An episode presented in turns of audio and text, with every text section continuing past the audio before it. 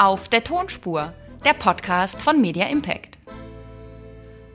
Hallo, hallo, moin, moin. Ich bin Yvonne Beister von den Axel Springer Brand Studios. Und wir haben heute einen richtig tollen Medienmacher zu Gast, Jakob Weiß. Er ist Chefredakteur und Geschäftsführer von Business Insider Deutschland. Ich will heute von Jakob wissen, wie man ein Medium, das als Klickschleuder verrufen ist, total umdreht und wie man daraus Deutschlands Wirtschaftsmedium Number One für Young Professionals macht.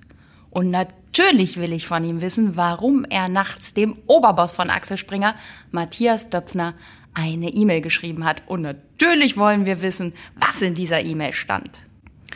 Jakob Weiß ist seit 2019 Geschäftsführer und Chefredakteur von Business Insider Deutschland. Und er macht einen richtig guten Job. Sein Team hat gerade mit Recherchen die RBB-Intendantin Patricia Schlesinger zu Fall gebracht. Und das Magazin Forbes kürte Jakob selbst zu den wichtigsten 30 Medienmachern Deutschlands. Und der Mediendienst Kresslo pudelt, Jakob präge gar die Zukunft des Journalismus. Jakob, ich freue mich riesig, dass du heute hier bist. Vielen Dank, Yvonne. Der Kauf von Jens Spahns Millionenvilla, dann RBB Schlesinger. Die ganzen Chefredaktionen Deutschlands gucken ganz neidisch auf deine Redaktion Business Insider Deutschland. Was ist denn das Rezept, dass ihr hier gerade ein Scoop nach dem nächsten landet? Ich glaube, unser Geheimnis sind gute Leute gute Reporter und äh, ein Team, das sehr, sehr gut miteinander funktioniert. Wir haben sehr bewusst darauf geachtet, sehr erfahrene, aber auch sehr junge Reporterinnen und Reporter miteinander zusammenzubringen und aus uns heraus einfach einen, einen spannenden Talentpool zu erzeugen, der sich, glaube ich, sehr gut in den letzten Monaten selbst befruchtet hat und dazu geführt hat, dass wir einfach sehr effiziente Teams bei Business Insider haben. Und das hat man in der Affäre Schlesinger, wo am Ende eben vor allem drei Reporter sehr eng miteinander gearbeitet haben hat man das einfach gut gesehen, zu welchen spektakulären Ergebnissen das führt. Ihr habt es euch ja geleistet, das komplette Investigativteam der BAMS zu euch äh, rüberzuholen. Ähm, erzähl mal, wie ihr das gemacht habt und vor allen Dingen, warum du das gemacht hast. Im wie und warum wir das gemacht haben, beginnt, glaube ich, ähm, mit einer gemeinsamen Recherche, die wir gemacht haben zu einem Zeitpunkt. Da gab es Business Insider und die Bild am Sonntag. Und da gab es zwei Teams, die großen Spaß an investigativem Journalismus hatten, die aber erstmal nur miteinander kooperiert haben. Das war eine Geschichte, da ging es um äh, einen Online-Händler. Wir haben miteinander recherchiert, haben später eine zweite Geschichte über eine große Beratung gemacht und haben gemerkt, wir klicken miteinander und wir ticken sehr ähnlich. Und wir haben da Spaß dran.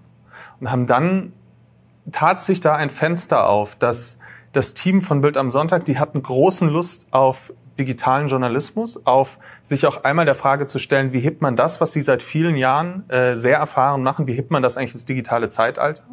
Und wie äh, kann man das auch nochmal und muss man das auch nochmal modernisieren? Und gleichzeitig haben Sie, glaube ich, bei uns gesehen, dass wir da gerade ein Team aufbauen, das viel Potenzial hat, in dem Sie auch wirken können, auch was bewirken können. Das war, äh, glaube ich, für das Team um, um Kai und Öskens einfach eine, eine tolle Motivation. Für uns wiederum war es eine große Chance. Wir haben damals äh, auch gesagt, das ist in gewisser Weise gerade Marketing, was wir hier machen. Das ist eine Marketingausgabe, weil wir natürlich wussten, da kommen Journalisten in unser Team, die sind es gewohnt, mit ihren Recherchen Schlagzeilen zu machen. Und wir mit einer Marke, die zu dem Zeitpunkt niemand kannte oder sehr wenige Menschen kannten. Wir haben immer gesagt, die wenigsten, wenigen, die uns kennen, kennen uns eigentlich aus den falschen Gründen. Ähm, wir waren darauf angewiesen, Schlagzeilen zu machen in eigener Sache und haben deshalb gesagt, wir leisten uns dieses damals für uns wirklich sehr relevante Investment und holen dieses Team zu uns, weil wir auf der einen Seite daran glauben, dass wir gemeinsam Schlagzeilen machen können, dass wir aber auch glauben, dass in diesem Mix eines sehr jungen digitalen und eines erfahrenen, journalistisch starken Teams, dass dass da was entstehen kann, was weit über das hinauswächst, was die beiden Teams für sich waren. Funktioniert es denn? Habt ihr das messbar gemacht? Also hat sich die Markenbekanntheit seit diesen Scoops jetzt ähm, verändert? Ja, ja. Das eine, was wir gesehen haben, ist, dass letztendlich unsere Enthüllungen im Fall Schlesinger am Ende in eine Woche kulminierten, wo wir in den RTL Hauptnachrichten, in der Tagesschau, im Heute-Journal, im ZDF, plötzlich überall mit unseren Marken, aber auch mit unseren äh, Journalisten präsent waren. Das verändert für uns viel. Da sieht man dann auch immer noch mal, wie wirkmächtig auch diese Kanäle immer noch sind.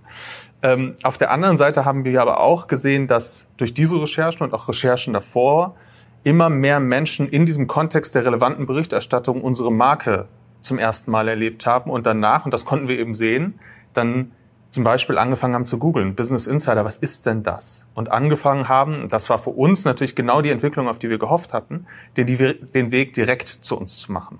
Also vorher war das Szenario, Menschen begegnen uns auf Plattformen über Einzelinhalte und jetzt kommen sie ganz bewusst zu uns und sagen, ich möchte Business Insider lesen. Und das ist toll. Du hast eben gesagt, einmal wirkt es sich auf eure Markenbekanntheit aus, was ja schon gut ist, aber wirkt es sich auch auf Subscriptions aus? Also habt ihr einen größeren Zulauf auf die Reichweite eures Mediums sicherlich?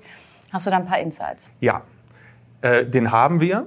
Das ist aber äh, das, was man eine, eine schöne Herausforderung nennen würde, äh, weil was wir gerade erleben, ist, dass viele Menschen, äh, auch getrieben durch die investigative Berichterstattung, ein Abo abschließen. Die Menschen tun das aber oft aus dem Interesse, einen bestimmten Inhalt zu lesen, weil es eben eine spektakuläre Enthüllung gibt, die für sie vielleicht auch einfach beruflich relevant ist. Dann liegt es ja an uns im nächsten Schritt, diesen Menschen über die nächsten Wochen, äh, die ihr einmonatiges Testabo geht, den Beweis zu erbringen, dass dieses Abo auch darüber hinaus für sie einen Mehrwert stiften wird. Und das ist an der Stelle investigative Berichterstattung nicht ganz einfach, weil streng genommen investigative Berichterstattung oder exklusive Berichterstattung, das ist eher ein Feature. Das macht das Produkt nochmal besser, spannender, relevanter. Es ist aber, du würdest ja nicht sagen, heute habe ich Lust auf investigative Berichterstattung, sondern du, du näherst dich ja thematisch. Und da, wo wir das tun in unserem Bezahlmodell, also wo wir zum Beispiel sagen, wir berichten über Personal Finance, was für uns eine ganz relevante Säule unseres Bezahlmodells ist, oder auch äh, bei der Karriereberichterstattung, da fällt es uns schon sehr viel leichter, die Menschen davon zu überzeugen und bei uns zu halten. Da würde man dann sagen, der Churn ist geringer, also Menschen bleiben dauerhaft bei Business Insider als zahlende Leserinnen und Leser. Das ist in der investigativen Berichterstattung noch nicht ganz so leicht, aber es ist eine schöne Herausforderung. Es sind erstmal sehr viele Menschen, die uns gerade entdecken. Also es ist nicht unbedingt die investigative Berichterstattung, warum äh, Leute ein Abo abschließen, sondern warum konvertieren Leute und entscheiden sich bei euch äh, für eine Subscription, für ein Abo? Nun, ich glaube, die investigative Berichterstattung kann und ist durchaus im Moment ein sehr relevanter Grund, bei uns ein Abo abzuschließen. Es ist aber, man muss ja unterscheiden, es werden, da fallen zwei Entscheidungen. Einmal fällt initial die Entscheidung, ich mache da jetzt, ich schließe da jetzt ein Testabo ab.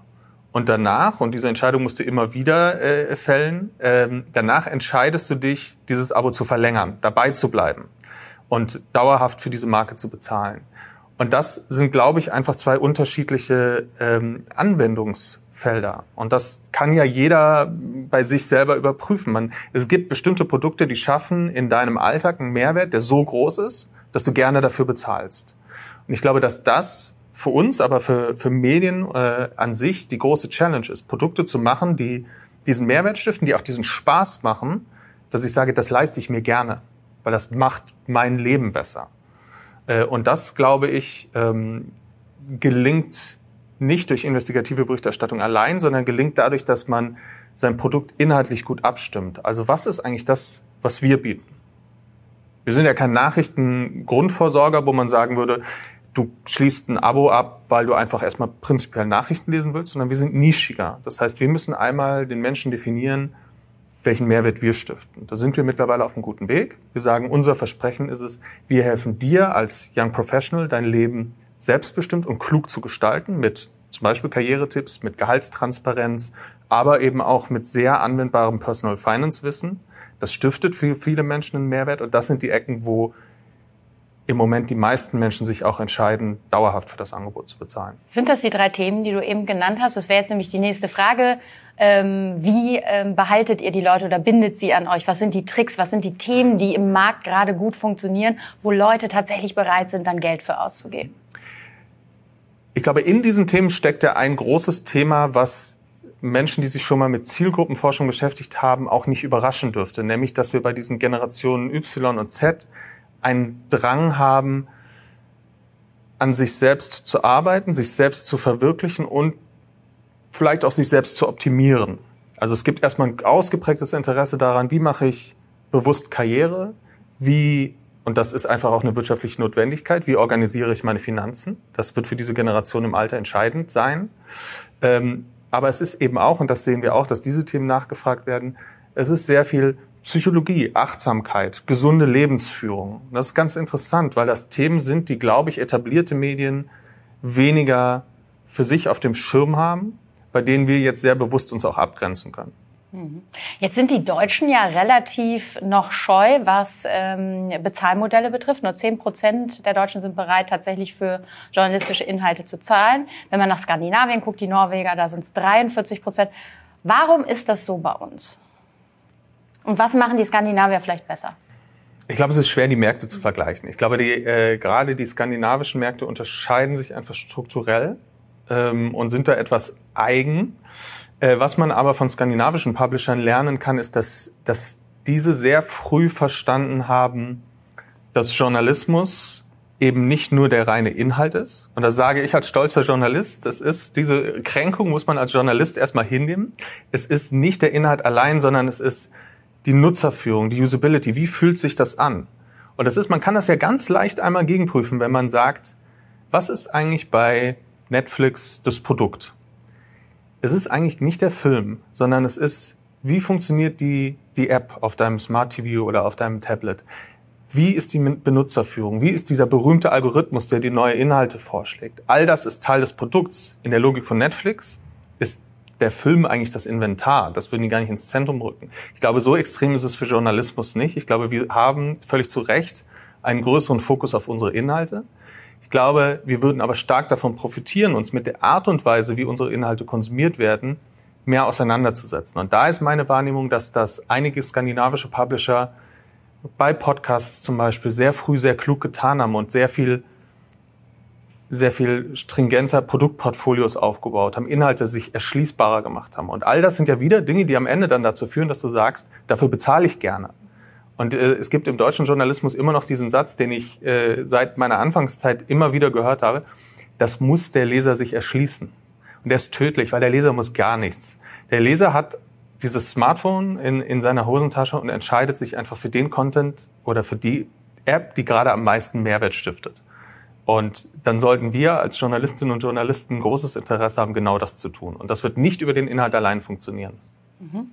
Du hast mal die Verlagsbranche als Titanic bezeichnet und du willst unbedingt an das Ruder, um äh, das äh, Ruder sozusagen ähm, rumzureißen. Ist das, was wir eben gehört haben, der Plan gegen sinkende Reichweiten und sinkende Werbeerlöse? Also wie verdienen wir in Zukunft äh, noch Geld? Eine wilde Pitch-Idee von dir wäre schön. Ähm, ich glaube, ganz so, ganz so schwarz, wie ich es da vielleicht gemalt habe, ist es gar nicht. Also wenn ich jetzt betrachte, wie wir uns in den letzten drei Jahren entwickelt haben, dass es uns gelungen ist, einen rein digitalen Publisher aufzubauen, der profitabel operiert, dann macht mir das erstmal sehr viel, sehr viel Mut für die Zukunft. Dann sage ich, da, da gibt es definitiv einen Pfad, den man gehen kann. Ich glaube aber, und darum geht es mir eigentlich, dass wir begreifen müssen als Medien, dass sich was fundamental verschiebt. Dass dieses Monopol, was du im, im äh, gedruckten Zeitalter hattest, dass du sagtest, uns gehört die Distribution, also wir wissen, wie wir dich erreichen. Es ist, die Transaktion ist sehr klar. Es ist für dich völlig normal, dass du dafür bezahlst, dass wir dich erreichen. Und dadurch, dass uns eben diese Distribution auch gehört, sind wir auch in der Lage, sie sehr lukrativ zu vermarkten, dass sich das verschiebt und dass wir es gleichzeitig mit Konkurrenten zu tun haben, äh, mit den großen Plattformen, die auf eine unfaire Art und Weise ihre Marktmacht an der Stelle ausnutzen.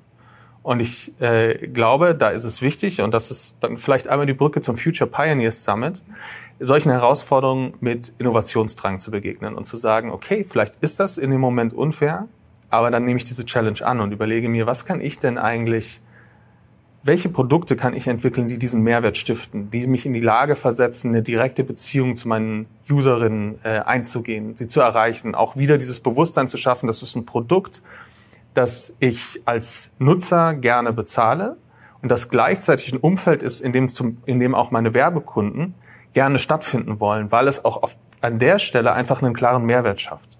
Und ich glaube, das ist das ist äh, der Weg, den wir gehen müssen. Also wieder, wir müssen uns stärker damit beschäftigen, was ist eigentlich unser Produkt und was macht dieses Produkt besonders. Jetzt habt ihr mit Future Pioneers eine Plattform geschaffen, wo heute richtig viel los ist. Wie äh, wichtig werden denn Events künftig für euch als Erlösmodell? Äh, äh, Sie sind es schon. Ähm, wir haben angefangen, wir sind ja mit äh, der Business Insider Deutschland nicht nur Herausgeber von Business Insider in Deutschland, sondern auch der Marke Gründerszene. Und äh, wir veranstalten unter beiden Marken äh, Veranstaltungen. Wir haben letztes Jahr zum Beispiel in Berlin äh, die Zukunftsmacherin äh, eingeladen. Da haben wir uns sehr bewusst damit beschäftigt, wer sind eigentlich Frauen in der deutschen Wirtschaft, die das Potenzial haben, diese auf die nächsten Jahrzehnte zu prägen. Und das ist total interessant, wem du da begegnest, wenn du mal in Unternehmen reinguckst, was für Talente wir in Deutschland haben. Und das ist neben dem wirtschaftlich total interessanten Potenzial dieser Veranstaltung äh, das andere, was mich so beschäftigt, weil ich finde, wir wir haben es in Deutschland ein bisschen verlernt, auf was stolz zu sein, was in meiner Jugend in den 90ern total selbstverständlich war, nämlich dieses Made in Germany. Also ich finde, es lohnt sich wieder, sich mehr mit dem, wie können wir Dinge machen? Wie können wir Dinge besser machen, zu beschäftigen? Und das, finde ich, ist eine Magie, die auf solchen Veranstaltungen wie heute plötzlich greifbar wird. Dass du in einer Gruppe stehst mit drei Menschen aus sehr unterschiedlichen Bereichen, vielleicht sogar unterschiedlichen Industrien und dann gibt es einen Funken, man fängt an zu sprechen und merkt, da entsteht was. Und das ist das, was die physische Veranstaltung an Wert schaffen kann, die, glaube ich, im digitalen nicht reproduzierbar ist. Und das ist, glaube ich, das, was diese Events für uns gerade so spannend macht, was sie auch wirtschaftlich spannend macht, weil das nicht nur uns so geht, sondern dass wir auch merken, ob das jetzt Partner sind oder ob das einfach Menschen sind, die wir für diese Events einladen, weil wir sie spannend finden, dass das allen so geht, dass wir diese, dieses gemeinsame Anpacken auch suchen. Mhm. Machen ist ein gutes Stichwort. Du hast auch einfach gemacht, um deinen neuen Job zu bekommen. Ähm, vielleicht magst du den Mythos ja mal äh, lüften. Du hast dem Vorstandsvorsitzenden Matthias Döpfner nachts eine E-Mail geschrieben. Was stand da drin und warum hast du das gemacht? Ähm, ich habe das gemacht, weil ich, weil ich gerne einen neuen Job haben wollte. Äh, warum wollte ich den haben? Ich war äh, zu dem Zeitpunkt, ich glaube seit fünf, sechs Jahren hatte ich für Bild gearbeitet in unterschiedlichen Rollen, habe mich viel mit Distribution, mit Produkten beschäftigt und war immer stärker getrieben davon, dass ich ihnen gesagt habe, wir müssen uns damit beschäftigen, wie wir unsere Produkte machen, wie wir die Menschen erreichen. Und wir können es uns als Journalisten nicht leisten, uns zurückzuziehen auf das reine Erstellen von Inhalten. Zumindest nicht alle von uns. Und ich wollte das unbedingt machen. Und dann gab es ähm, eine Situation, dass es äh, bei, bei, hier bei Axel Springer ein, ein Mittagessen gab, bei dem ich zufällig äh, eingeladen war und dann plötzlich neben Matthias Döpfner saß. Und ich kannte Business Insider aus den USA, wo ich, wo ich eine Zeit lang gearbeitet habe, fand diese Marke und das Team wahnsinnig spannend, den ihr Ansatz total innovativ und anders und habe dann angefangen zu fragen. Und das kristallisiert sich immer mehr raus, ihm geht das auch so, er findet das auch spannend, er sieht da auch ein Potenzial, das wir bislang in Deutschland nicht heben. Und dann ging ich irgendwann aus diesem Gespräch äh, raus, saß dann da und dachte, boah, das ist eigentlich total interessant da, da ist was. Das hat, das war auch so eine Begegnung, wo man sofort ins, ins, ins, ins äh, Machen kommt. Äh, da ist jetzt was ähm, und das, das willst du eigentlich heben. Und da, da hilft es dann, glaube ich, einfach auch mal was zu riskieren. Also das, äh, es gibt ja den, den, den, den äh, berühmten Eminem-Song, äh, wenn du eine Chance hättest, äh, machst du es oder machst du es nicht. Ich habe mich entschieden, es zu machen. Äh, habe mich dann abends hingesetzt, habe ähm, äh, die erste E-Mail meines Lebens, die ich direkt äh, an Matthias Döpfner äh, gerichtet habe, geschrieben, habe ihm geschrieben, lieber Matthias Döpfner. Das war ein interessantes Gespräch heute. Ich glaube, da ist mehr äh, zu holen als das. Ähm, und hier sind Gründe, warum ich glaube, dass ich dafür geeignet wäre dann habe ich, glaube ich, ein, zwei Stunden darüber nachgedacht, ob das eigentlich eine kluge Idee ist, was ich da gerade mache. Und dann äh, dachte ich irgendwann, ist jetzt auch egal, du schickst das jetzt ab und guckst mal, was passiert. Äh, und was passierte war, dass er sehr schnell antwortete und sagte, das ist sehr interessant. Wie lange hat es gedauert? Ich, ich meine, ich, ich meine, es wäre tatsächlich am gleichen Abend gewesen. Oh wow. Ähm, wir haben sehr schnell danach telefoniert. Ähm, das weiß ich genau, weil wir am Morgen einer, äh, du wirst dich vielleicht erinnern, denkwürdigen Axel Springer Weihnachtsfeier äh, telefonierten und er, ich meine, am Telefon ein verschmitztes Grinsen gehört zu haben, weil er sich auf diesen Abend freute, weil er wusste, was, äh, was da noch kommt. Ähm, aber ja, ich glaube, das war innerhalb von ein, zwei Tagen.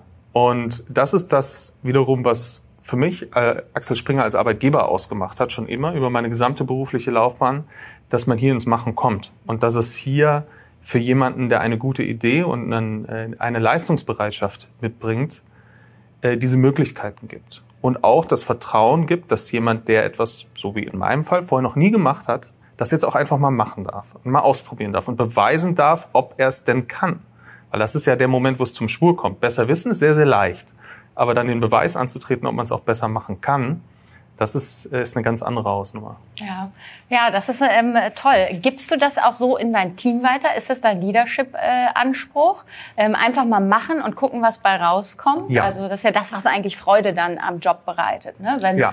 wenn man machen kann. Ja, und das ist auch das, was uns von etablierten Publishern äh, am stärksten unterscheidet. Also äh, wenn man im Journalismus arbeitet, äh, in etablierteren Häusern, dann kennt man mit Sicherheit den Satz, das haben wir schon immer so gemacht oder wir machen das, hier bei uns machen wir das so und so.